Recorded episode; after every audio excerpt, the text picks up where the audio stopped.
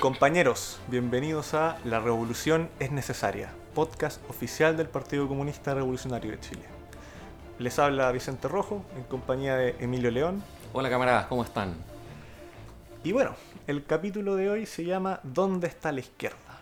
Eh, ¿Qué diréis Sí. tú, Emilio, al respecto? Es un tema interesante porque con tanto candidato a constituyente, con tanto candidato presidencial, eh, uno se pregunta, eh, más que dónde está la izquierda, ¿dónde está la izquierda revolucionaria? Claro, tiende a perderse un poco la diferencia para las personas, pero hay que entender que la izquierda que se plantea hoy en día y la izquierda revolucionaria se separaron hace igual un buen tiempo en tanto en línea como en planteamiento.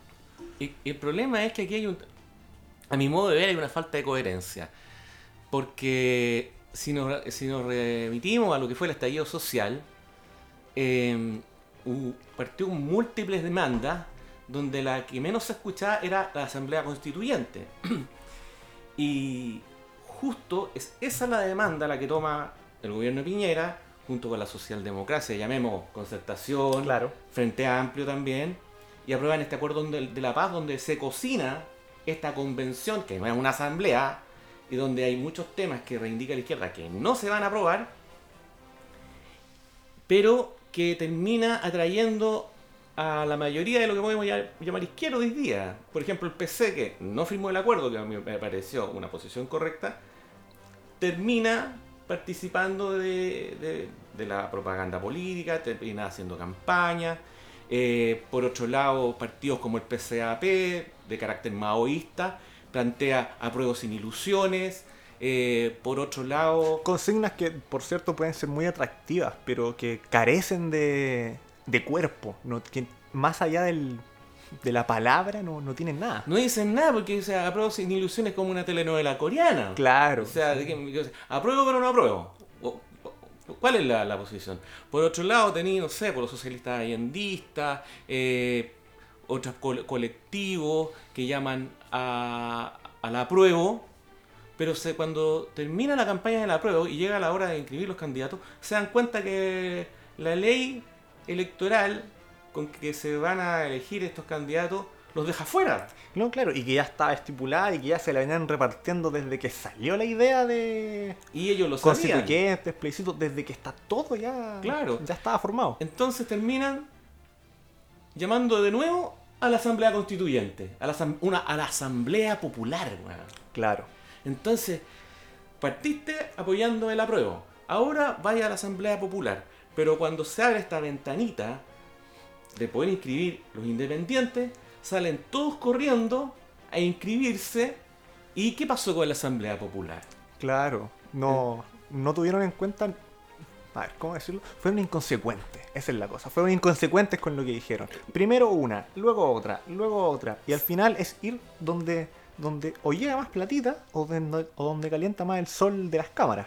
Y, y, y yo creo que una inconsistencia. Yo creo que también tenemos que, que- que ver que la izquierda autodominada revolucionaria es una izquierda que hoy día no está, no está en la clase obrera. No. tiene presencia en los sindicatos, no está presente en las luchas sociales, más que alguna, al- al- algunos grupos que, que digamos que se pueden destacar o salvar.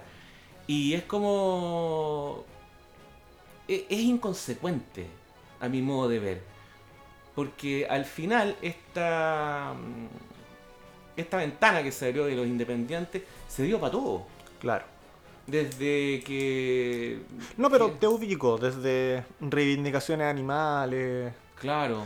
no sé, contextos sobre veganismo, feminismo, que ojo, que son posturas válidas, ¿cachai? Que no, no hay por qué no escucharlas, pero me parece, y creo que podemos compartir en eso, que nos parece que ahora lo realmente importante y el foco de todo el estallido social son darle cosas al pueblo, darle, ¿cómo lo llamaréis tú? Participación. Darle participación, claro. en las decisiones del Estado. Claro, porque en el fondo que, que no desean por ti.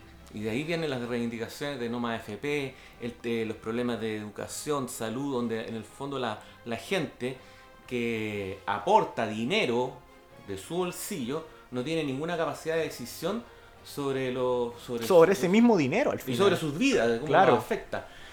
Entonces, tenemos esa, esa, esa- esa contradicción, pero por otro lado hay, hay una inconsecuencia, porque tampoco hay una línea. Cuando tú escuchas a los partidos de izquierda o llamados revolucionarios, o, ves sus posiciones, no hay un programa, no hay una línea, no hay un, horizonte. Tú, tú digas yo, nosotros estamos por la revolución socialista y vamos a llegar así.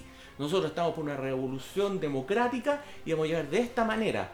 Son solamente consignas y de repente tú veis programas que son eh, llamamientos genéricos. No, sí. Además, que al final parecen como pinceladas para algo. O sea, que ellos no, no dicen vamos a hacer esto por estos medios, llegando a tales grupos. No, es como tirar pinceladas de qué vamos a hacer. No. Y, y- y en el fondo son como la- las consignas típicas de la izquierda que, que- que le gusta a lo que podríamos llamar al pueblo de izquierda, que recuperemos el cobre, recuperemos el litio, eh, que terminemos con la FP, Claro. pero de fondo no hay nada para que decimos, lo vamos a hacer así y así y así. Y lo que no, no se entiende es que para hacer todas esas reformas que tú quieres hacer, que donde tú vas a, en el fondo, afectar a los grandes monopolios nacionales y extranjeros, que son los que gobiernan hoy día y que tienen su brazo armado, que son, que son los carabineros, PDI y las Fuerzas Armadas, no se van a quedar sentados esperando a que tú les quites lo que que creen que es suyo.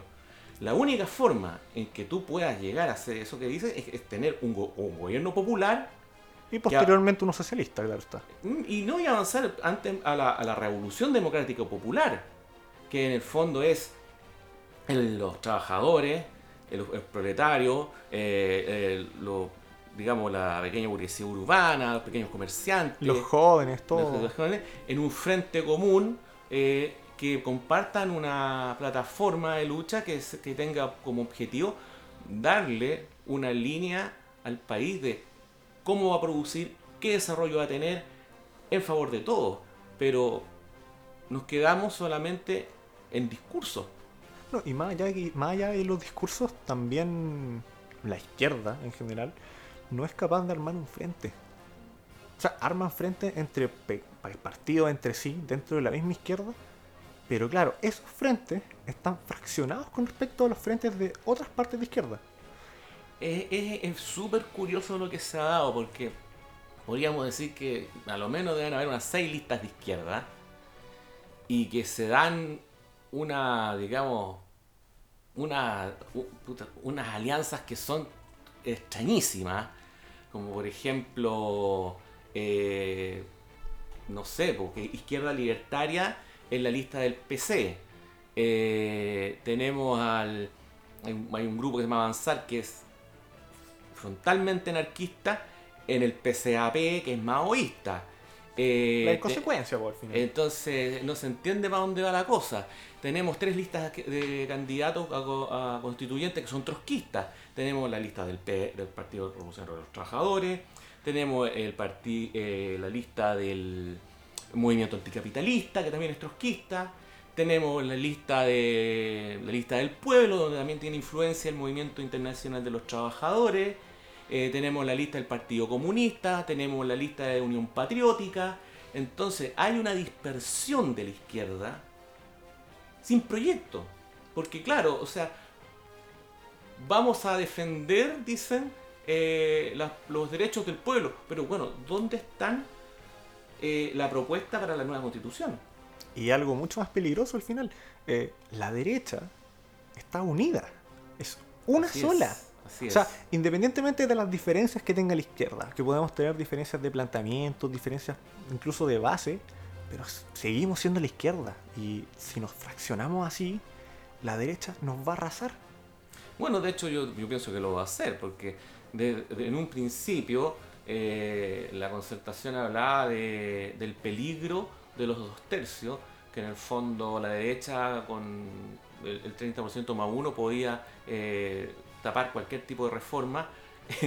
Ahora se dio vuelta la tortilla y en la concertación que, a la que está hablando de ellos utilizar ese mecanismo. Mm. Porque por otro lado tení una concertación quebrada, y eso se ve más aún en las presidenciales, y una derecha que a pesar de sus diferencias es- está unida con la clara intención de imponer su agenda en la constituyente.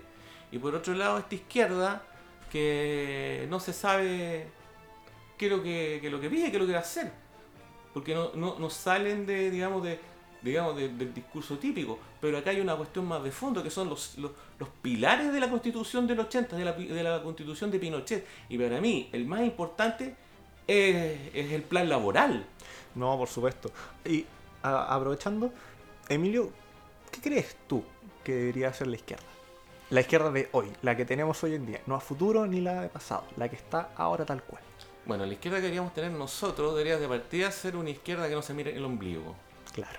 Primero, eh, debería ser una izquierda que, tu- que debería tener una plataforma mínima común, dejar de lado las discusiones ideológicas que en este momento no, no nos llevan a ninguna parte, eh, y tener como proyecto común un gobierno popular. Claro. Y, y para llevar adelante ese proyecto, un gobierno popular, eh, la izquierda tiene que ir al pueblo, tiene que ir a los sindicatos, tiene que ir a los trabajadores y a partir de ahí construir.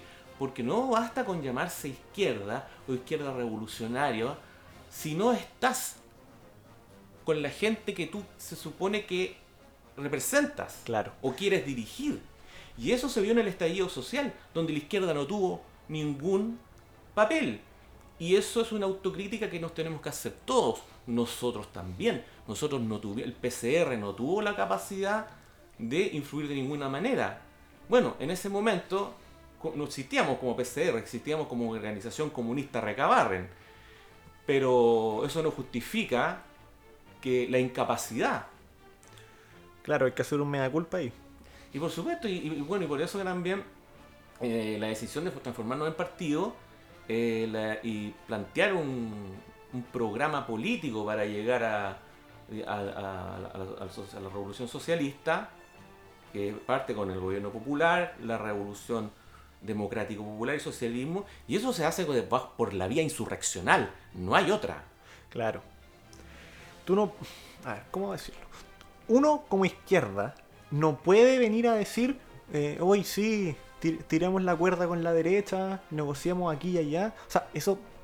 A ver, puede caber bajo ciertos espectros, pero esa no es la vía. La izquierda no puede caer en juegos de niños como de perseguirse la cola con la izquierda. La izquierda tiene que hacer demandas. Y que si esas demandas no se cumplen a un nivel legislativo, que el pueblo hable, que el pueblo salga, que el pueblo se organice en el trabajo, que hagan huelgas por todos los medios necesarios para poder alcanzar los objetivos de la izquierda. Independientemente sea PCR, sea PCAP, sea PC, sea PS. Hay, hay, hay cosas básicas que tiene que tener la izquierda y que hoy no las está teniendo. Eh, claro, porque hay un punto acá que el nivel de sindicalización que tiene Chile es 20%. Estamos hablando de, de un universo de tal vez 7 millones de, de trabajadores. Entonces, ¿qué pasa? po? ¿Por qué la izquierda no está ahí? ¿Por qué no estamos organizando a los trabajadores? ¿Por qué estamos preocupados de las minorías? Y que tienen, tienen Sí. mucha validez defender la- las minorías, digamos, de minorías sexuales, migrantes, eh, que es, eh, eh, pueblos originarios, todo lo que tú y de quieras. hecho, Emilio, lo más interesante es que esas minorías se van a respetar en el socialismo. O sea, por eso hay que apuntar a un gobierno democrático popular y después a un gobierno socialista. Porque esa es la idea. Aglomerar a todo el pueblo en el cual se incluyen las minorías sexuales, los pueblos originarios, que de hecho tengan Son todos trabajadores. Claro, al todos final- obreros. al final, al final del día, básicamente, no importa lo que tengáis en los pantalones, lo que tengáis en la cabeza o lo que tengáis eh, en tu piel. Bueno, somos trabajadores. Y eso es tiene que quedar claro. No hay nadie que pueda decir, como trabajador, yo no, no me incluyo acá. No, eres trabajador. Claro, a inde- ti- Independiente de, sí. tu, de, de- de- de tu posición, tu, tu, digamos, tu tendencia o preferencia sexual o tu color. O sea, somos todos trabajadores y en eso que eh, tenemos que estar.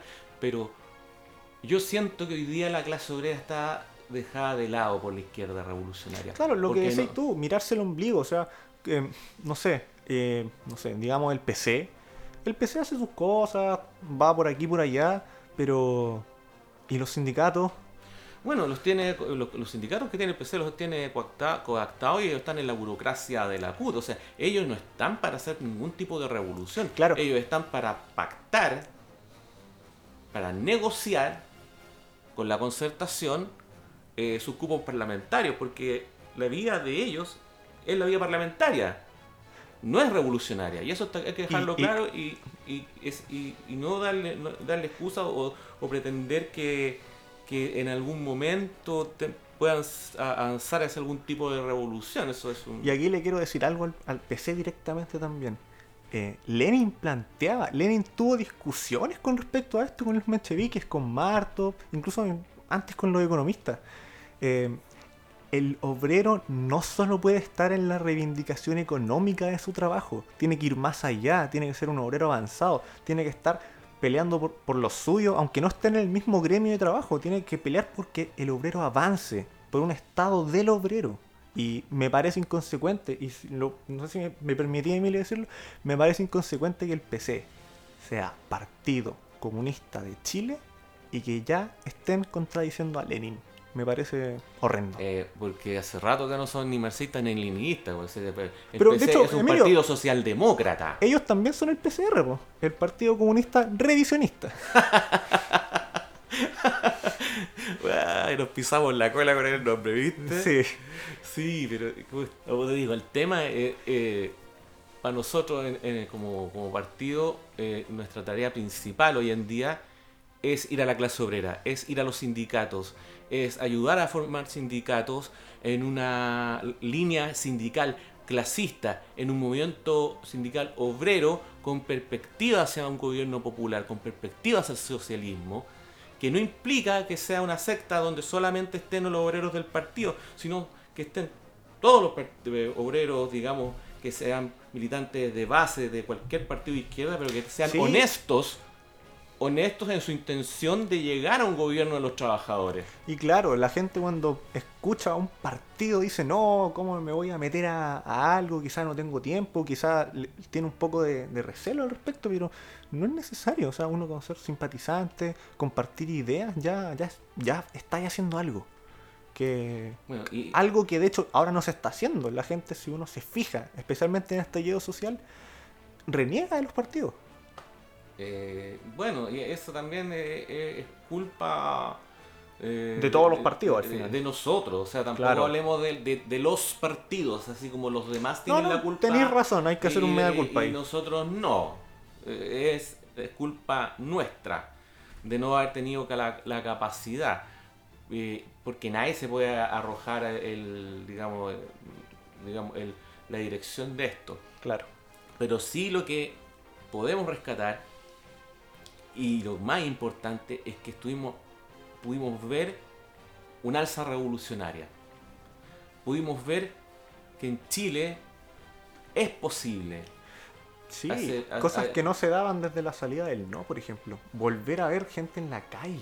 O sea, vimos gente en la calle con el NUMA AFP, vimos gente en la calle con la revolución pingüina, pero este nivel de movilización eh, nos dejó ver que sí es posible. El problema de esto es que la clase obrera no participó. Claro, fue clase media, reivindicaciones pequeño burguesas. Porque el aparato productivo siguió, siguió funcionando. Sí, y de hecho yo aquí quisiera decir una cosa. Imaginen, ¿cómo hubiera sido el estallido social tal como se dio y que el- la primera semana hubiera habido una huelga en Enel? O hubiera habido una huelga en, en Agua Andina.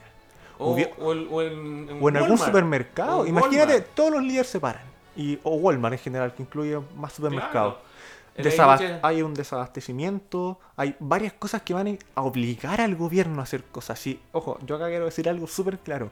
Eh, cabro, yo soy joven como ustedes y me costó al principio, si todos pasamos por eso, pero eh, las protestas sirven.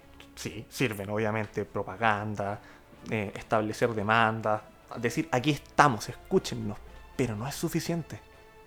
Hay que dar un paso allá. Claro.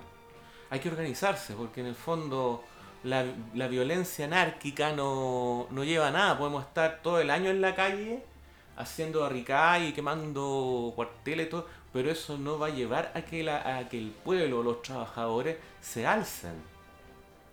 Necesitamos, la, la violencia en un momento es necesaria, pero es una violencia organizada para derribar al Estado. Pedir que Piñera caiga no basta porque es súper simple. Piñera no es el Estado, Piñera es el que está ahí por mientras nomás, no es No, nadie, güey. Es simple, sale Piñera, asume el presidente del Senado. Sale el presidente del Senado, asume el de, Suprema. el de la Corte Suprema. Sale la Corte Suprema, llegan los milicos. Entonces, ¿qué, qué es, lo que, qué es lo que estamos haciendo? ¿Estamos atacando una persona o vamos a atacar el Estado? Y más allá del Estado, porque atacar, no sé, a una persona, por ejemplo, que claro, tiene algo de sentido porque es una imagen, ya, puede ser. Y es el culpable también. Sí, también, sí, también hay, ¿para qué vamos a decirlo? Piñera ha tomado decisiones nefastas, ¿sí? ¿para qué andamos con weas? Pero más allá de atacar el- a la persona o atacar al Estado, tengamos claro cuál es el, el gran enemigo, que incluye incluso a estados de otros países, el capitalismo. Exactamente. Porque en el fondo eh, no sacamos nada con pedir cabezas, salir a la calle, si no tenemos un proyecto hacia dónde ir, hacia dónde vamos. Y nosotros planteamos eso, que da las condiciones de que tiene nuestro país y cómo, se- cómo, está, eh, cómo está constituido por las clases sociales, por el tipo de trabajadores que tenemos, que nosotros planteamos tres pasos hacia, hacia la revolución. Que primero que es el gobierno popular, que es en el fondo algo muy parecido a la unidad popular, pero con la diferencia que en vez de esperar a que los milicos Vengan No. a sacarte la... que nos vengan a asesinar, el- estemos preparados para la insurrección, para la insurrección armada, para hacer frente a la, a la burguesía e instalar la, la revolución del Estado democrático popular, donde la derecha va a ser apartada del poder y los que van a dirigir el Estado van a ser los trabajadores en un frente con aquellos partidos que compartan el programa de la revolución. Claro, sí. Y ese periodo de construcción hacia- va a ser el periodo de construcción hacia el socialismo, dependiendo también de las condiciones internacionales. Por eso también nosotros planteamos que la revolución democrática popular y los gobiernos populares deben replicarse en, Sudamérica, en, otro- en Bolivia, en Argentina, en Perú, en Brasil, para que en el fondo lleguemos a conformar una fuerza que nadie vaya a venir a aplastar. Claro, y que con esa cooperación podamos decir, bueno, pasamos al socialismo y quién nos va a venir a hinchar las pelotas ahora.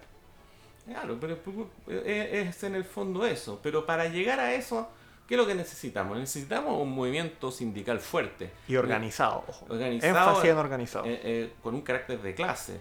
Hay, algunos hay algunos intentos que lo están haciendo. Está la Central Sindical Clas- de Trabajadores Clasistas, está eh, la Central, la CNT, que también tiene un discurso de clase.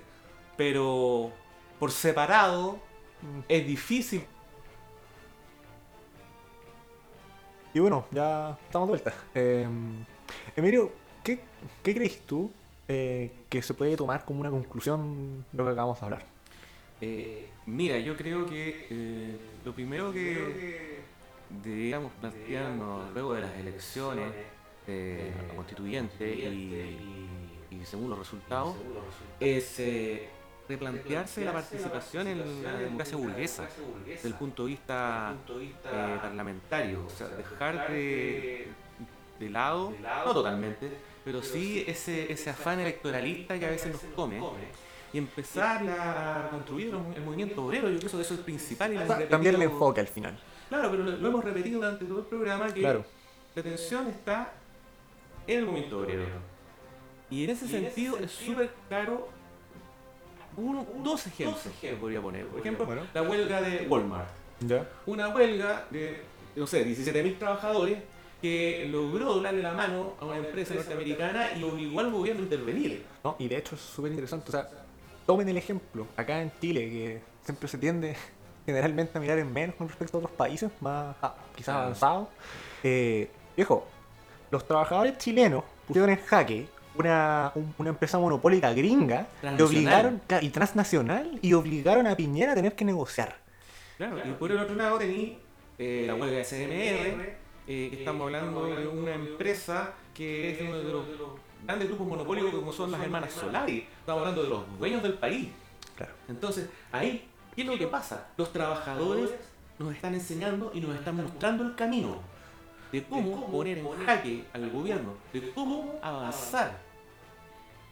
Y eso para mí es primordial y, fue realmente eh, eh, espectacular lo que hicieron. Yo creo que fue un, un hito esclarecedor. Nos dejó, no, abrió los ojos y nos dejó bien claro lo que hay que hacer. Y nos demostró que se puede hacer, que no, que no hay que caer en, en consignas raras o consignas tontas. Y al final, ahí está, se hizo, se lograron avances. ¿Por qué, no, ¿Por qué no volver al camino de un partido comunista real? O, de la izquierda en general incluso. ¿Por qué no volver al camino de la izquierda y decir, estemos con los trabajadores? Porque ellos son al final los que van a dirigir el país. Ah, porque también hay, una incapacidad, hay una incapacidad de, cómo llegar, de cómo saber. No podemos tampoco eh, no, claro, que hay apatía, hay una gran apatía entre los trabajadores hacia los partidos políticos como tales. Claro, no es cosa de, llegar, patear la puerta y decir, cabros, vengan con nosotros. No, ni, no, ni mucho menos. Uno tiene que, nosotros tenemos que llegar con propuestas concretas, con, respuestas reales.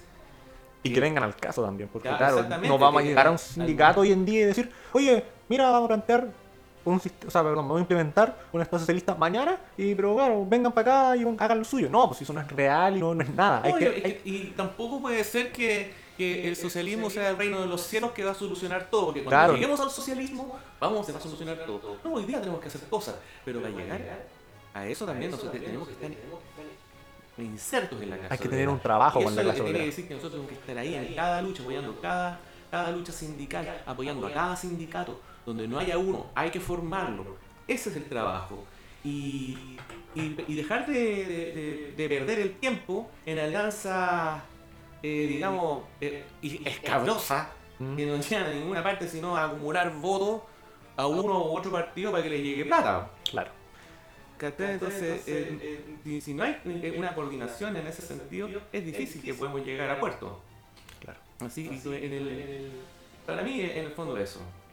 Y como PCR, como Partido Comunista Revolucionario, nosotros estamos en ese camino. Estamos abocados a, la clase obrera, a, los trabajadores, a, entrar en, cada lugar de trabajo con nuestra propuesta, con nuestro programa y con las soluciones también de carácter económico en el momento, pero que nos permitan también un desarrollo eh, de los trabajadores hacia un proyecto que el que estamos planteando, un proyecto de un gobierno popular en esta primera etapa. Claro. Bueno, y, al final también, en esta primera etapa, también pasa por la juventud, estudiantes, todo ello, son partes que El foco está en los trabajadores, sí, totalmente, y eso es indiscutible.